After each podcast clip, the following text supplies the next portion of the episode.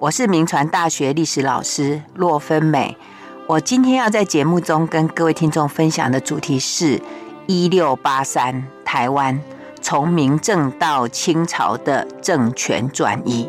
一六八三距离我们现在二零一三是三百三十年前。那那一年的台湾发生了什么事情？那一年是明政被清朝给消灭了。也就是说，郑成功他反清复明的志业正式画下了句点。那台湾在那一年被清朝统一啊。呃，在开春就讲这个题目啊，我真的觉得心情有一点沉重。只是说哈，因为在呃最近在看一些资料啦，在写一些东西，然后就在这个题目里面绕来绕去，就会想到说哇。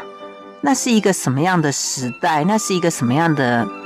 状态哦？那一个一个，就是说整个台湾在那个时时间点，然后呃，整个民政结束了哈。那我比较好奇的是说，哎，在那个当下，每个人怎么去面对那一种那一种整个政权的转移啊？那每个人怎么去抉择啊？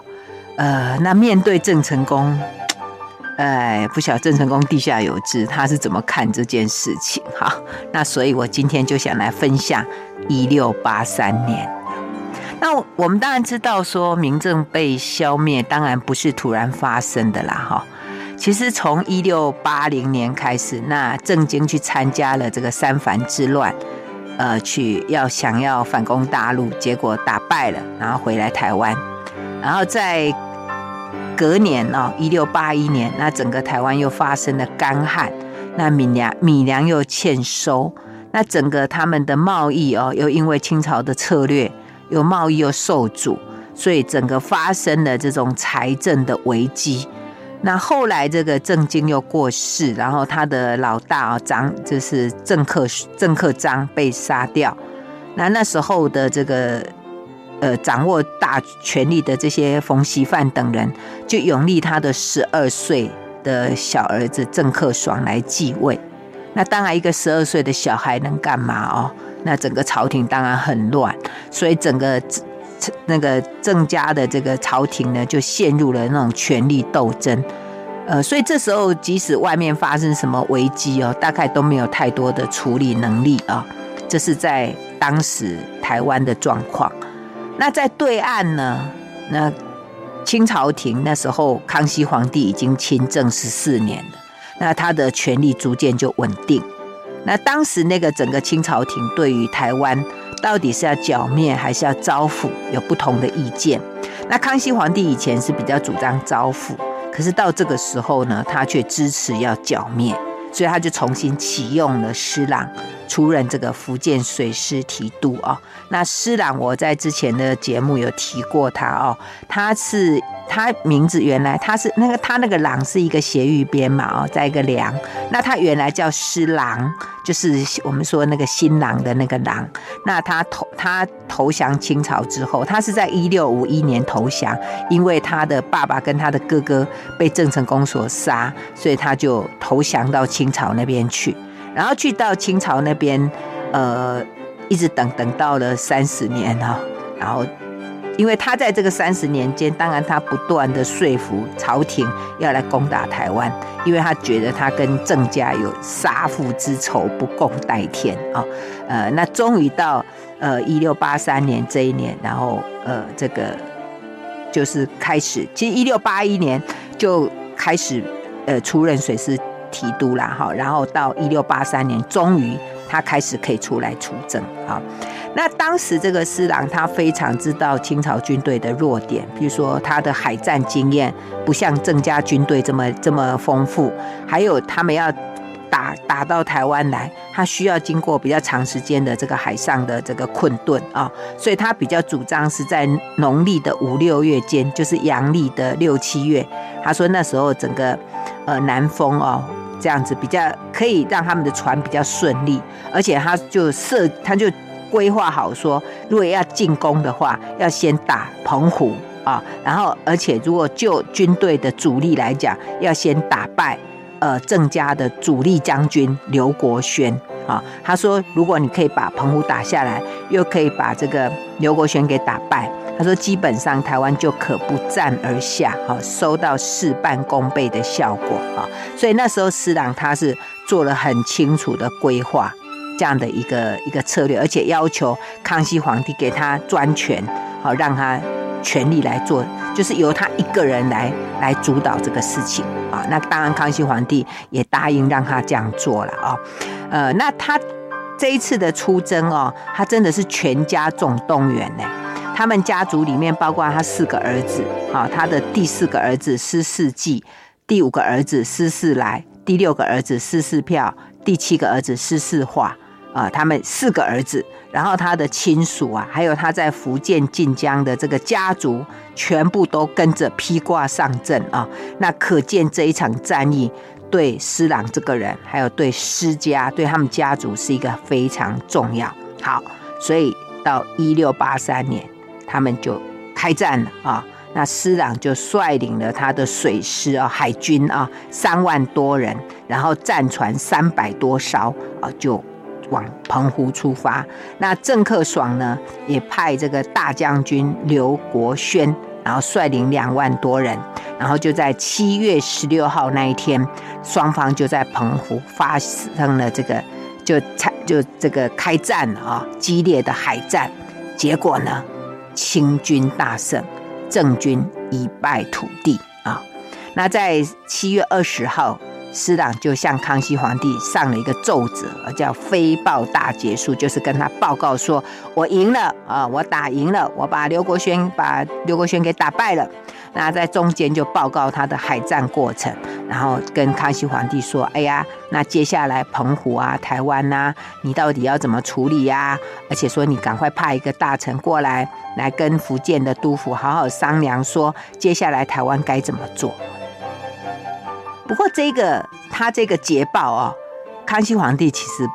不太信任，因为他想说，你才打下澎湖啊，那澎湖接下来能不能拿下台湾？哎，这个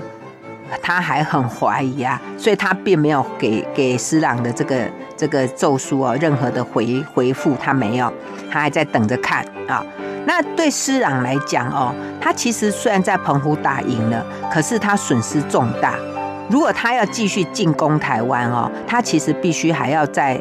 把船修复，还要再准备很多的一些一些粮，就是军队要吃的东西，还有呢，这个军队人数也不够哈，而且要等到好的的风向他才能来。可是没想到他还在那边筹算说，哎，接下来要怎么来打台湾啊？不啦，结果呢，没想到才过了两个礼拜，就在七月三十一号。可能因为施琅他们先前的这个招抚策略非常成功吧，还有就是当时因为澎湖失守了，那以台湾的郑家评估啊，因为如果澎湖失守，就他们就会面临缺粮啊。为什么？因为他们当时啊，台湾本身的这个粮食不够嘛，所以他们有派船到各地去购买这些那个米粮。那这些船都是要先到大船哦，要先载到澎湖。然后再卸货，再换小船，然后运到台湾。所以，如果你澎湖一旦一旦被施琅攻陷了，那你那个船到那里，那个船那些粮食一定会落入那个施琅他们的手上啊，你根本就很难进到台湾来。所以他们一定会缺粮。那缺粮，整个这个台湾真的就会存活上就会有问题。所以他们评估一下，就说澎湖被攻下来可能。也没办法，所以他们就决定要投降。所以就在七月三十一号这一天，这个降书就送到了澎湖。哇，你知道施琅见看到这个降书哦，他真的喜出望外。他说：“天助我也啦！”哈，因为如果不是他们投降哦，他真的要打这一仗，他还真的不是很有把握哎啊。那那为什么的这个这个郑克爽他们会投降？我刚刚提到说，呃，可能他们评估一下澎湖失守了。粮食就会有问题。再一个呢，就是这个刘国轩啊，这个刘国轩很奇怪，他本来是能打仗的人，可是这一场战争却打了败仗，而且他本来是很坚决的要，就是要要主战的哈，可是到这一场战争之后，他却坚决的要投降。好，那我们当然知道，在战场上哈，输赢是兵家之常事嘛，这是正常的。可是这个刘国轩他输得很离谱啊，他不应该那样输啊。所以就有资料就显示说，其实哦，早在那个郑经还在的时候啊，刘国轩就被施琅他们这些人给招降啊，所以他其实早就有一些预设立场啊。哎，那因为当时他们施琅就给刘国轩的条件是说，只要你肯投降，我就封你为公侯，而且呢，我会跟你结为亲家，而且我保证你有可以拥有你现在原有的职位。啊，所以其实，在那个他们要打澎湖之战之前，刘国轩已经跟康熙皇帝提出说，我要称臣进贡啊，就是说我们不要打。可是呢，这个当时康熙皇帝不答应，他觉得现在的情情况，因为他们当时台湾的状况，他们也知道了嘛，因为他们都有做一些情报工作，所以他就否决他。啊，所以在这个海战里面呢，就从刚刚那个讯息里面，实在是有有让人家怀疑说，是不是这个刘国勋有打假仗的感觉啊？就是这个战争他输得太离谱了，而且在整个这个海战里面呢，他有一百呃一百九十四艘船被击沉，然后呢，整个澎湖的守军呢，郑家的守军一千四百多人都投降，所以你看。这个船也没了，人也也很多人都跑掉了，然后又加上我们刚刚提到说澎湖失守可能带来的危机，所以这时候呢，刘国轩就回来跟郑克爽分析说，我们以现在的状况哈，我们根本就没有办法跟清朝在对抗啊，因为我们会缺粮，然后就会有内乱啊。他说大势已去吧，那我们应该就投降好了啊。那那时候那个那个。郑家朝廷的内部啊，就有人像那个冯锡范呐，他虽然是一个一个不是很好的大臣，但是他说我还是我们还是要死守台湾吧，啊，呃，甚至有人是说我们去打菲律宾好了，就是继续就是往南方走这样子，可是都被刘国轩反对，他说时机已经过了，我们现在只有举国投降这样，而且他还派人监视郑家的子孙呢。他说怕他们跑掉这样子啊，然后所以是既然这样子做成一个内部的决定之后，所以他们就就派人在七月底的时候就派人跟施琅投降啊，请降啦，说我们要投降。不过他在降书里面呢，他就说是不是可以让我们以后继续留在台湾？可是可是被施琅否决，施琅说不行。你定，如果你要投降，就是你要把整个台湾的土地、人民全部都要交给朝廷、清朝廷，把它全部列列入版图啊。所以后来因为这个条件没有被同同意嘛，所以他们又回去商量。所以到九月一号的时候，他们就决定说：“好吧，那施琅怎么要求，我们就怎么做吧。”然后就派那个刘国轩的弟弟刘国昌等人啊，就把这个修正后的降书就送到了澎湖啊。这是当时整个郑家朝廷的状况。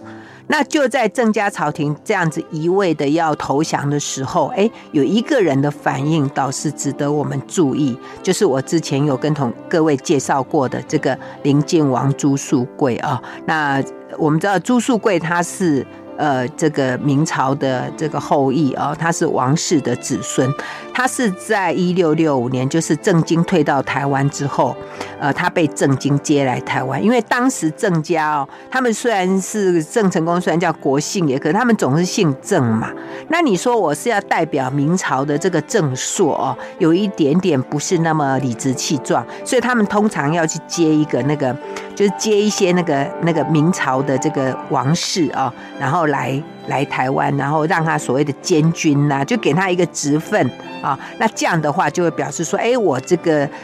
我这个政府还是这个名正言顺的，我是明朝的正统这样子啊。所以那时候朱术贵来的时候，他是带了大概有八百多个呃，他们明朝呃明朝的这个后裔一起过来。那郑经就在台南那个地方就造了一个很大的宅地啊，临近王府。那各位如果到台南去玩的话，就是那个台南大天后宫啊那个地方，你可以看到那个地方跟那个赤崁楼很近嘛，因为赤崁楼那时候是他是郑家的办公室，是他们的中央政府，那他就在他的旁边就盖了这个呃临近王府哦，就今天的台台南台南大天后宫那个位置啊。那朱书贵就在台湾，那当然他除了住在这个很棒的这个这个王府里面，他其实那时候那个因为。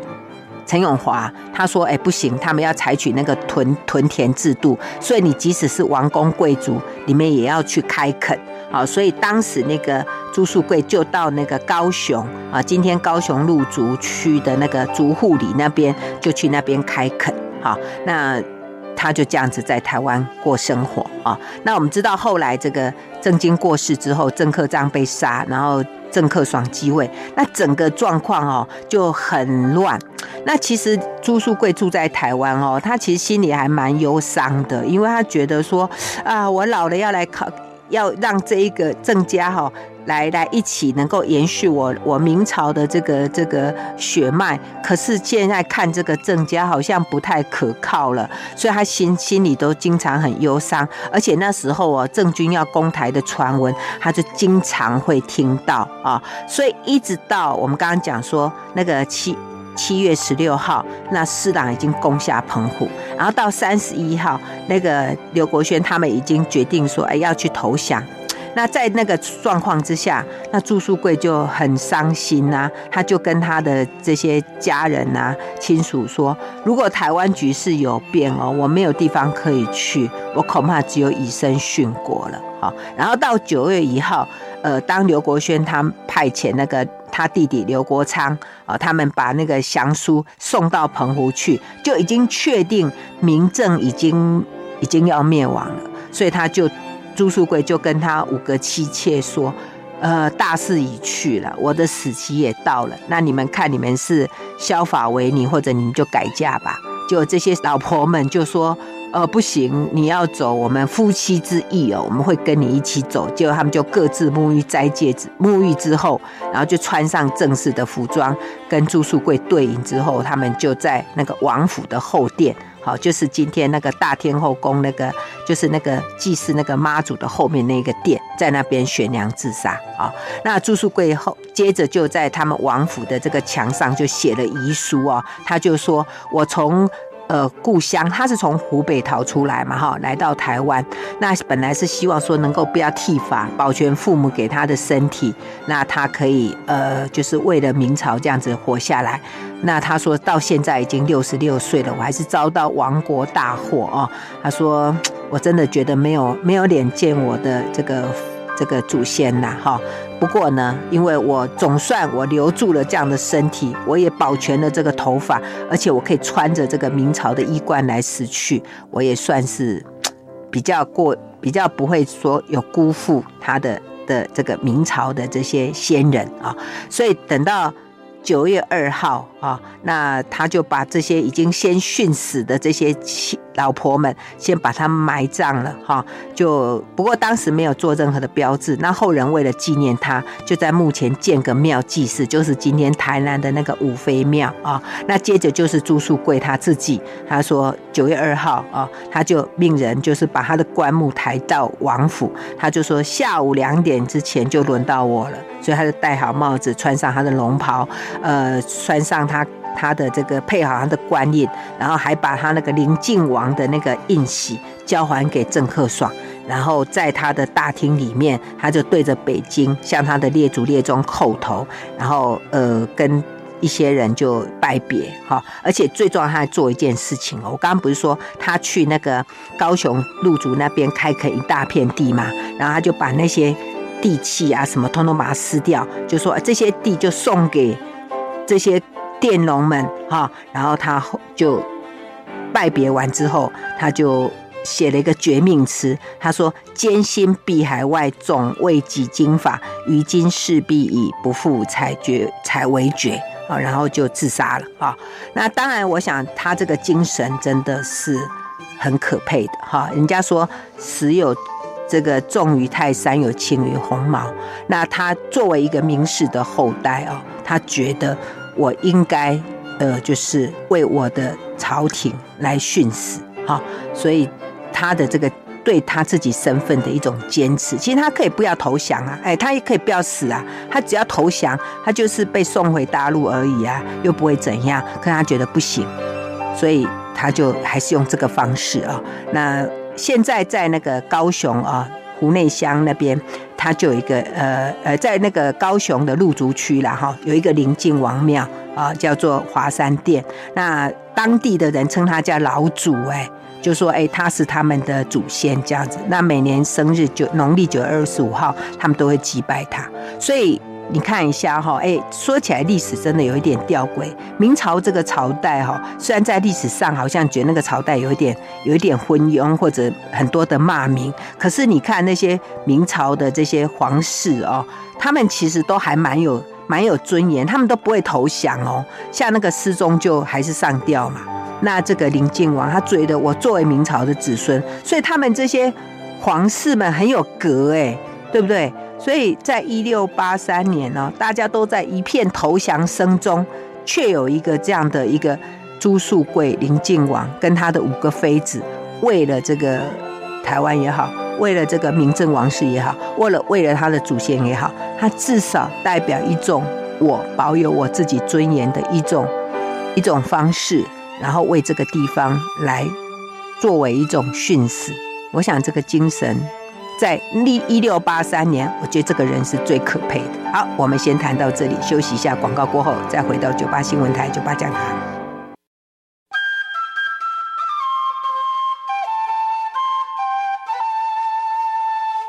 欢迎回到九八新闻台九八讲堂，我是洛芬美。我今天在节目中要跟各位听众分享的主题是一六八三台湾从明郑到清朝的政权转移啊。那我说一六八三，距离现在三百三十年，那一年明政被消灭了，那郑也就是郑克爽投降。那我刚刚讲说一个可佩的人叫朱树贵，他殉死啊，他决定呃，就是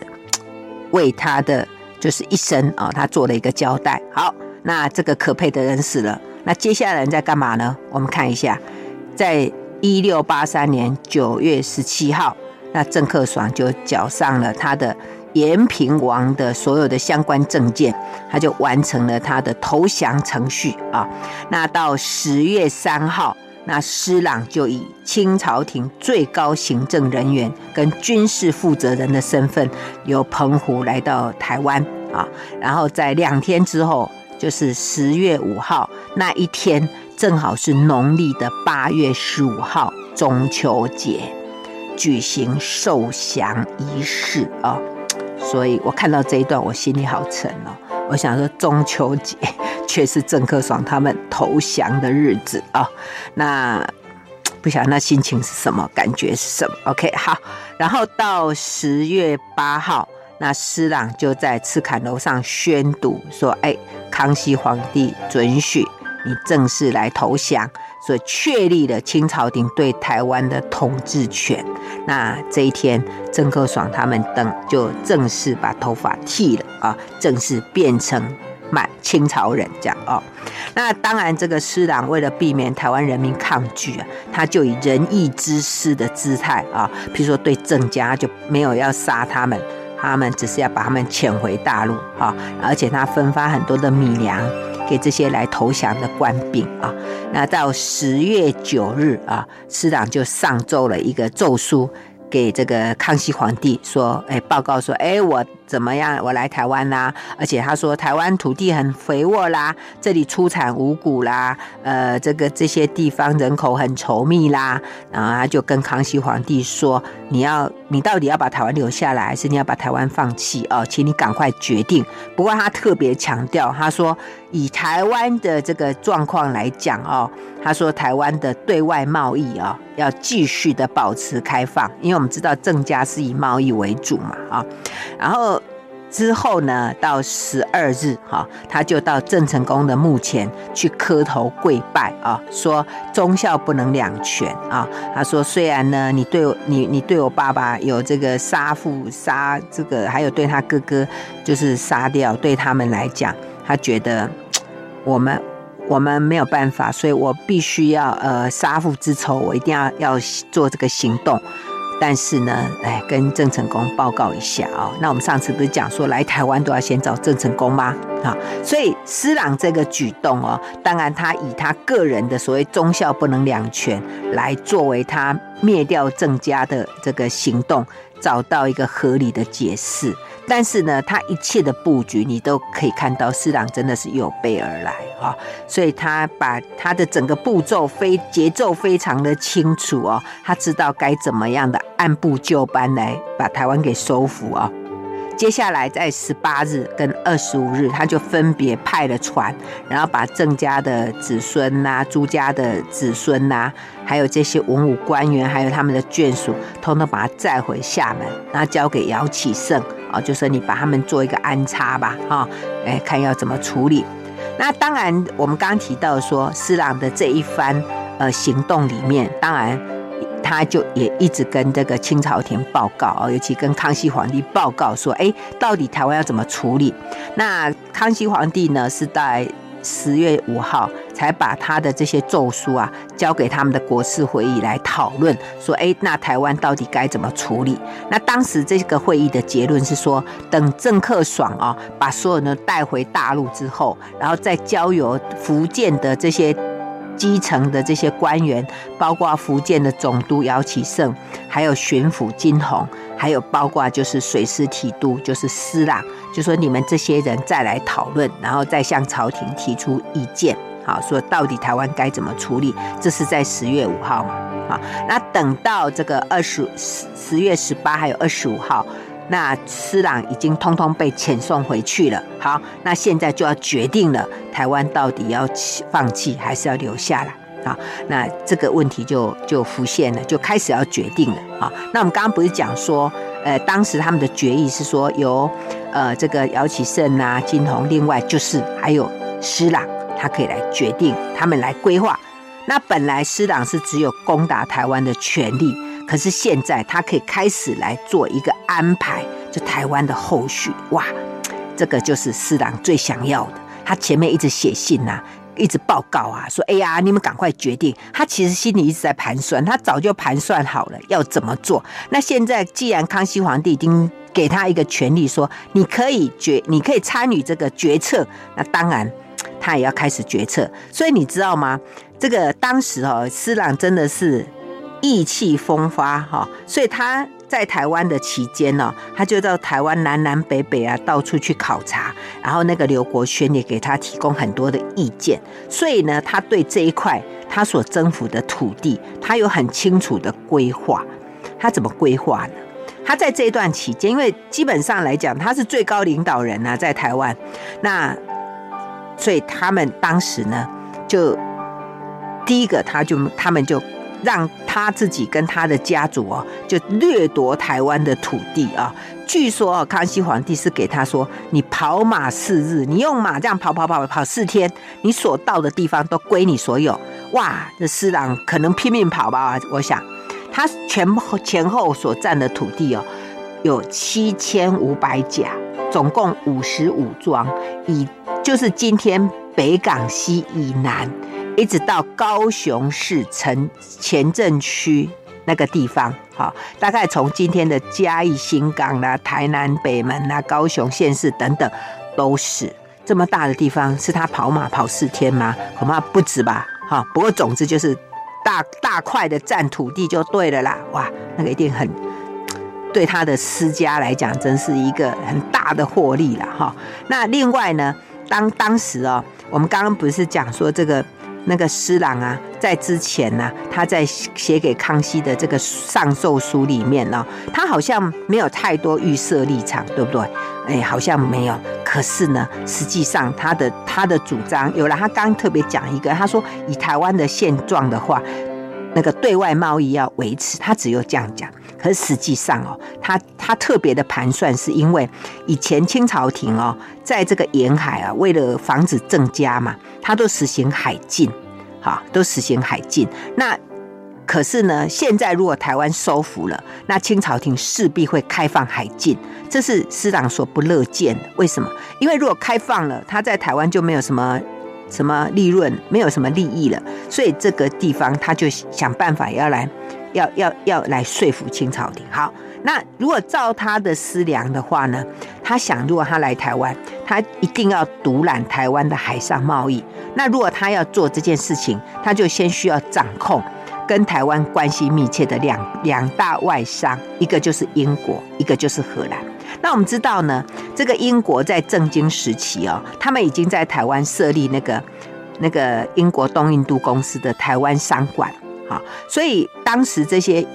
东印度公司在台湾的商馆呢，他们知道郑克爽确定要投降啊，他们其实就很紧张，所以他们就派人到澎湖哦，去跟施琅投，诶商量啦。哦，说现在怎么办呢？啊、哦，我们呃，现在你们要政权要转移，那我们的这个公司怎么办呢？那施琅当时是给他们一张命令，一张纸啦，一个命令哦，就是你他说你把它贴在墙上，那清朝军队进去就不会去骚扰你们。可是等到那个施琅来台湾之后啊，他就去威胁英商说，你们先前哦。就卖那个武器弹药给郑经，你们对清朝皇帝是有敌意的，我要把你们通通抓起来关起来。好，那当时商馆人就很害怕啊，他说怎么办？怎么办呢？他说，如果师长就说，如果你们想赎罪的话，你们就缴出你们现在所有在商馆里面全部商品的明细啊，然后呢，你们要先缴两千五百两作为佣金，那我会帮你们去跟那个朝廷。讲好话来免去你们的罪行，好，而且呢，如果未来康熙皇帝想要跟任何欧洲商人来从事交易的话，我会帮你们讲好话，好，哎，如果你们愿意交缴这些佣金，还有你们把你们的明细通通交出来，但是如果你们拒绝的话，我就让你们前功尽弃，把你们的一切财产都没收，好，那当时这个英商很害怕，就就如数的把这一笔。两千五百两的佣金就交给了施琅，啊，那后来等到这个郑克爽回大陆以后啊，那施琅当然他就可以参与台湾的这个处理的事务啊，所以他当然就开始呃要帮那个那个英国的这个东印度公司哦，当然因为他答应人家嘛，好，他就要帮他们开始筹那个，但是他那时候很好玩哦，也不能叫好玩了，就他很有计谋，他就跟那个那个英商说这样好了，诶，因为。不管怎么样嘛，你们总是有黑名，总是黑名单嘛，因为你们卖东西给给郑经卖武器啊，那不然好了，哎，这个施琅就写了一封信、哦，就那个信里面就说这些商管人员啊，其实跟郑经没关系啦，他们是这个海上的难民呐、那漂流到厦门，然后跑来台湾的啦，他们其实跟郑经没关系，他就写了这一封信哦，然后就跟英商说，你们签名吧，呃，你们就在上面签名好了，那我。我我就帮你们脱罪这样子哈，虽然英商不是很愿意，但是想说好吗？你要怎么做就怎么做嘛，这是他对英国商人的做法。那另外他还跑去跟荷兰的商人说哈，因为我们知道荷兰哦，他们以前呃就是郑成功被郑成功赶走嘛，那之后他们其实在东亚这边。还是有一些生意在做嘛，哈，所以那时候啊，因为郑成功那时候留下一些那个就是荷兰人在台湾，所以在那个施琅要来台湾的时候啊，那姚启圣就曾经跟他讲，他说有荷兰的那个商船呐，给他们一个请求书，说哈，他们至少还有七名的俘虏在台湾，所以希望如果你们登陆台湾的时候，不要伤害这些荷兰的的人，而且请他帮他们付，先帮他们自暂付一些生活开销啊。所以因为有有这一封这个姚启圣转给他的信嘛，所以施琅来台湾之后，他就去找，哎，找那些以前被郑成功留下来的，呃的这些荷兰俘虏，那而且准备要释放他们哈。所以他真的在呃这个。十二月底的时候，他就找到了十一个荷兰俘虏，还有找到他的家属，就派就找了一艘船，然后让他们回去啊，让他们回去。那其中有一个俘虏哦，叫做斯哈芬布鲁克哈，因为他们在台湾住了二十几年了，所以他们都会讲闽南语啊，所以跟跟施琅讲话还蛮通的。那施琅就跟他提个想法，他说哈，哎，我准备把台湾还给荷兰东印度公司。那你回去跟那个巴达维亚的那个官员问说愿不愿意啊？而且呢，他说呢，哎，如果呢你们愿意这样的话哈，那这样还有一个，我要我我要你写一封信啊，你就假装说你是那个巴达维亚的官员，然后你写一封信呢给康熙皇帝，就说谢谢康熙皇帝把俘虏送回去，哈，而且呢，你一定要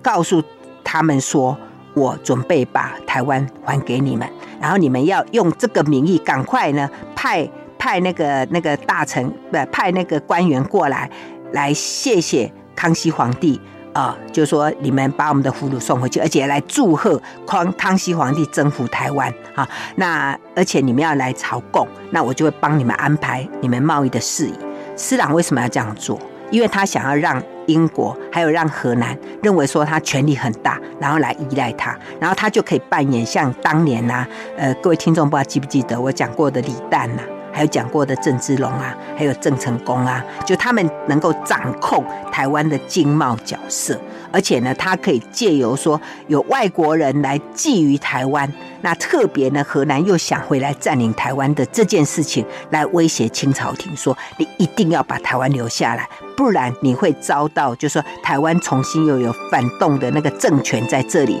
所以你非要留下台湾不可。我们先谈到这里，休息一下，马上回来。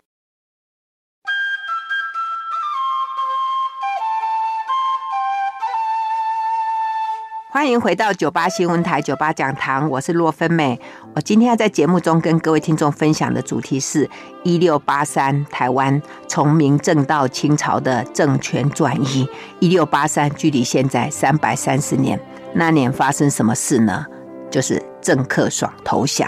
而且是在那一年的中秋节投降。嗯。想到这里，我心情都不是太好。好，那我刚刚讲说那个施琅啊，当然他很开心呐、啊，因为他是征服者啊，所以呢，他在台湾呢，就哎，他们家族就在台湾占领大量的土地，而且他就掌控了当时的这个英国商人还有荷兰商人。那他。独占了这些利益之后呢，他就呃，当然，因为他有这个这一个考量，所以康熙皇帝要不要把台湾留下来，对他来讲当然很重要。所以他就在一他在台湾待到了过年，就隔年了，一六八四年的一月十三号，他就率领了军队就回大陆了啊。那回到厦门之后呢，他就把他的这个计划跟那个福建总督姚启圣讲，而且他说我带了两封信回来。好，这两封那个假造的信，英国跟荷兰写的那个信，他就说你帮我转给康熙皇帝啊。那因为康姚启圣跟他一样，都是福建的官员。那其实呢，福建官员当时康熙皇帝是不太信任的。呃，所以呢，这个施琅还有有恃无恐，可是姚启圣已经有一点戒心了，所以他就跟他说：“不要不要，我我不想做这种事情，这个蒙蒙蔽北京朝廷的办法，我不同意，所以就拒绝转这两封信啊。”不过虽然姚启圣反对，不过后来姚启圣就过世了，所以接下来呢，呃，在施琅当时可以可以讨论这个决定台湾去留的这个讨论会议里面。呃，其他人像这个福建巡抚金鸿啊，他任期未满一年，还有当时的这个侍郎苏苏拜，他们也到福建也都不满半年，而且他们两个都住在中国北方啊，他们对这个福建根本没有什么渊源。那姚启圣又过世了，所以侍郎变成是唯一在当时可以决定台湾，他是最有权力有发言的，所以他的计谋当然可以顺利推展。所以我们知道，施琅就在二月七号就上奏了一个攻城台湾气流书。现在已经过了到一六八四年了哈，二月七号他就上奏一个很有名的叫攻城台湾气流书，而且还附一个台湾地图。要说服那个康熙皇帝把台湾留下来，所以他里面就讲说台湾很重要啊，对中国沿海啊，它可以很重要啊，而且他特别讲，他说如果有你不把台湾留下来哦，这个外国人、河南人啊，就可能要来这边。呃，占领了哦，所以你赶快赶快哦，把台湾留下来吧，好，那当然，康熙皇帝接到这个奏书啊，他就在朝廷里面提交讨论。OK，好，所以大家提交讨论之后呢，就决定说，好吧，那如果这样子，我们就决定把台湾留下来。所以在一六八四年的六月十四，还有三十日，就派了新任的福建总督王国安跟台湾总兵杨文魁就来了台湾啊，所以台湾终于决定留下来了，然后进入大清皇帝统治辖区。那可是接下来呢？施琅还有什么盘算吗？他不是已经得意了吗？不行啊，因为你要把台湾留下来。问题是，施琅还还担心的事情是说，不行啊，你把台湾留下来，那你会不会开放啊？你会不会说，哎呀，因为施琅当时是考虑，就是说他有两个方案。第一个方案是说，如果投降以后的台湾，那因为中国就不需要实行海禁嘛，那中国呢？可能会开放，所以这个施琅的第一个方案是说，他希望中国继续实行海禁，好，然后让台湾变成自由贸易区，啊，而且因为因为这些荷兰啊、英国啊，他们还在觊觎台湾嘛，所以为了要抵御外侮，台湾就要大量的驻兵，所以要驻兵的话呢，你朝廷就要给我军饷，啊，那如果你你说军饷不行啊，也不够啊，朝廷没钱啊，那没关系。那我们就让英国或者荷兰来这边继续做贸易，好，那这样的话呢，哎，就可以用这个贸易所得来维持台湾。那施琅的考量是说，他就可以借由，因为他刚刚已经跟英国跟荷兰已经讲好了嘛，他就可以当从当中获得利益。但是我们讲说，这个这个康熙皇帝说没道理啦，因为。早在三藩之乱的时候呢，福建、广东那边都已经，虽然我实行海禁，可是你们都偷偷开放了。那现在呢，都已经台湾都都投降了，那我干嘛还要实行海禁？所以施琅这个康熙皇帝不答应，哇，那施琅这个盘算就落空了。没关系，他有第二个方案。他说好，如果你要实行海禁开放的话，那这样好了，他。施琅的筹划就是刚那个筹划，就是他就把台湾交还给荷兰，然后让荷兰东印度公司呢可以转运低价的南洋货物到台湾。那这样子呢，就可以让福建商人借着福建跟台湾这个交易的路线，他就可以跟当时广东跟澳门那个路线的广东商人可以来竞争。问题是，他这个盘算，巴达维亚的荷兰东印度公司根本就没兴趣。他说啊，不要了，因为他觉得之前哦，呃，在郑成功那个时候啊，他们其实在台湾也也吃了一些亏啦，而且他说，嗯，我们不想要再去。去台湾了哈，所以他后来虽然派了一艘船过来，可是不是施琅所期望那个来朝贡，只是一个说要把一些剩下的俘虏再接回去，还有来收集情报的一个普通商船。那其实为什么荷兰会没兴趣？最主要其实荷兰跟中国的贸易哦，早在一六六零年代啊，呃那个时候因为呃因为这个中国海禁还有迁界的影响。所以他就觉得在中国海边这个沿海这边没有什么利头，他们就已经撤离中国市场。而且后来中国因为海禁宽松嘛，所以很多商人就跑到广东那边去做生意了。所以他们其实已经对这个这个觉得在海岸沿海这边没有什么利头了，所以对要不要占领台湾这个需求已经降低了啊？好吧。那台湾没有办法变成施琅想要的样子，那这样施琅在台湾想要捞的利益就减损了。那所以呢，对施琅来讲，哦，那当然，整个整个状况后来又怎么样呢？哎，我们可以看一下哦，从台湾从这个台湾从明政进入清朝这个转换过程里面，我们刚刚讲整个台湾的讨论呢，就讨论了很久。对不对？然后整个台湾其实出现了差很长时间的空窗期，所以在这个空窗期里面哦，我们与其说台湾是被清朝统治，不如说是被施琅跟他的家族给统治。而且更奇怪的哈，在那个时期里面呢，那你看曾克爽他是投降啊，台湾没有经过战争哎，照理这种和平转移政权呢，应该台湾是一切都。不会被破坏，可是哦，等到后来这个清朝廷再派官员来的时候，他们就发现，哇，台湾整个残破不堪呐，比经过战争还恐怖哎，更混乱，台湾整个政治安非常的恶化。那你就可见施琅他们当时在台湾呢，在这个侵占土地哦，还有这个这个破坏台湾的地方，可能做了很多的掠夺。所以没有经过战争，还比战争更可怕。还有一个，在施琅当时的一个主观意识之下，呃，他就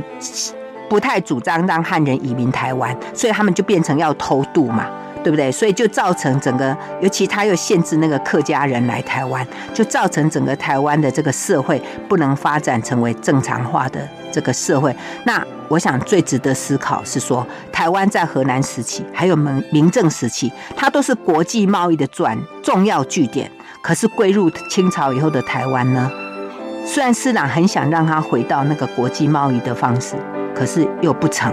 所以最后只有康熙皇帝说：“哎呀。”台湾呐、啊，这个只是得之无所加，不得无所损啊，弹丸之地而已啊。为什么这个政权转移，台湾变成这样呢？到底是时间的时也，还是命也呢？各位听众可能可以想想了。好，我们今天节目进行到这里，谢谢收听九八讲堂，再见喽。